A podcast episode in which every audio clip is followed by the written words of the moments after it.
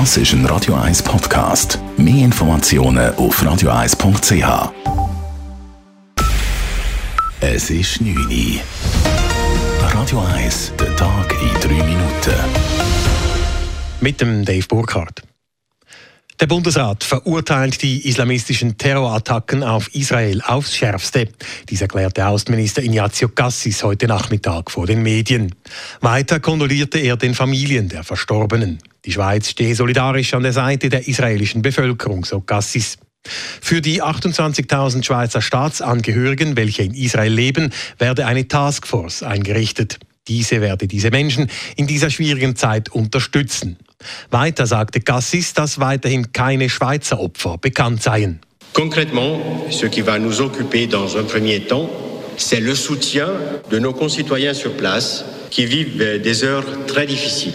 À l'heure actuelle, heureusement, il ne semble pas y avoir des victimes suisses ou des ressortissants suisses qui ont été enlevés.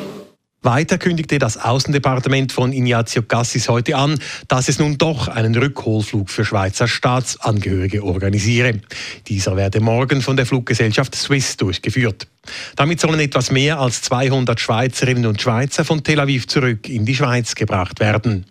Dieser Flug war in der Kürze ausgebucht. Gemäß Gassis werden deshalb Lösungen für weitere Rückholflüge gesucht. Den regulären Flugbetrieb nach Israel hat die Swiss aufgrund der Lage bis und mit den nächsten Samstag eingestellt. Israel hat derweil bekannt gegeben, dass es den Gazastreifen komplett abriegeln will. Die Blockade schließe auch ein Einfuhrverbot für Lebensmittel und Treibstoff mit ein. Den Gazastreifen ganz von der Außenwelt abschotten könne Israel aber nicht, sagt Nahostkorrespondentin Mareike Enkhusen. Dies, weil der Gazastreifen auch eine Grenze mit Ägypten habe. Was Israel tun kann und jetzt getan hat, ist die Grenzübergänge auf der israelischen Seite zu schließen, sodass zumindest von dort aus keine Waren, keine Menschen mehr nach Gaza kommen können. Bisher hatte Israel unter sehr strenger Kontrolle ja Einfuhren zugelassen nach Gaza und auch palästinensische Arbeiter aus Gaza nach Israel kommen lassen. All das soll es jetzt nicht mehr geben. Im Gazastreifen leben rund 2,3 Millionen Menschen. Er wird von der radikal-islamistischen Hamas kontrolliert. Die EU und auch Deutschland haben ihre Unterstützungszahlungen für Palästinenser gestoppt.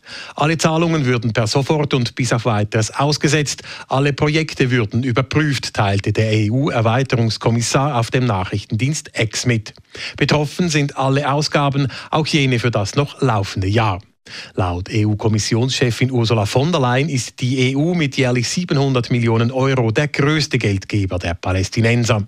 Deutschland prüft Entwicklungsgelder in der Höhe von rund 125 Millionen Euro.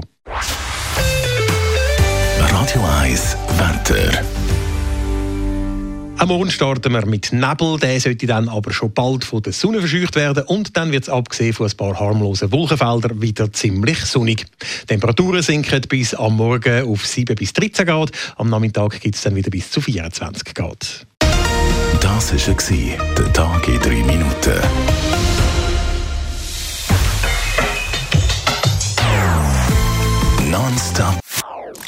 Das ist ein Radio 1 Podcast. Mehr Informationen auf radio1.ch.